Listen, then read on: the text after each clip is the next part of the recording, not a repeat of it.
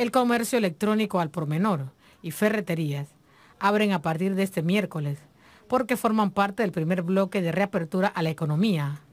Todos los locales comerciales de estos artículos tendrán que vender a través de plataformas digitales y las empresas tendrán que adaptarse a esta nueva realidad. Esto ha sido un proceso paulatino y gradual que tenemos que seguir cumpliendo. Esta apertura del comercio electrónico de este bloque número uno es de lunes a sábado en horario de 8 de la mañana a, 4 de la tarde. Em, próximamente va a estar publicándose de todos modos la, resolución en Gaceta Oficial para que todos conozcan los datos específicos.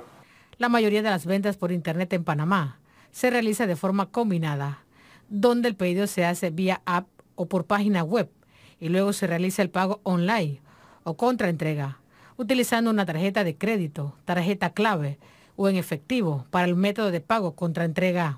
Una herramienta que se está utilizando muchísimo en este momento se llama WooCommerce.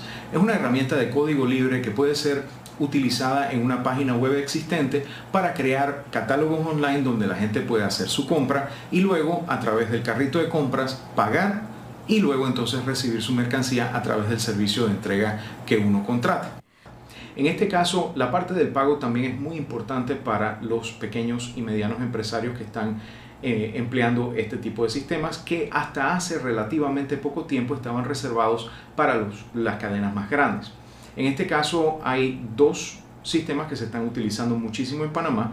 El primero es Páguelo Fácil, que eh, tiene una de las tasas más razonables del mercado. Eh, y el otro que también están utilizando es el sistema de PayPal, el cual hasta hace poco no tenía manera fácil de retirar el dinero. Hoy en día, a través de una alianza que empezó oficialmente esta semana entre Banismo y PayPal, los usuarios de Neki podrán retirar dinero de PayPal en su cuenta Neki y luego entonces utilizarlo en todos los productos y servicios que se pueden adquirir con Neki o retirarlo en cualquier cajero de Banismo o Banco Nacional alrededor del país. Utilizando estas dos herramientas, muchos pequeños y medianos empresarios están saliendo adelante, poniendo sus servicios y sus productos a disposición de los demás y formando entonces parte de ese comercio electrónico que hoy en día se ha vuelto tan integral en nuestra vida digital. Los panameños compran online por disponibilidad, precio, conveniencia y confianza.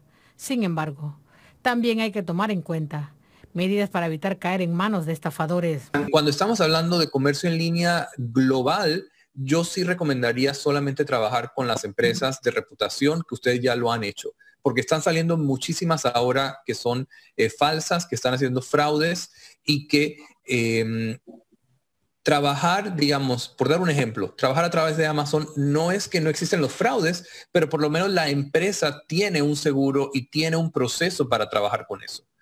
Eh, sin embargo, yo recomendaría ahora trabajar mucho más con eh, los sitios de comercio electrónico locales, panameños. En el retorno a la nueva normalidad, el comercio electrónico al por menor y ferreterías funcionarán de lunes a sábado, de 8 a.m. a 4 p.m. Helen Concepción, TVN Noticias. Y los talleres de mecánica volvieron a prestar sus servicios a partir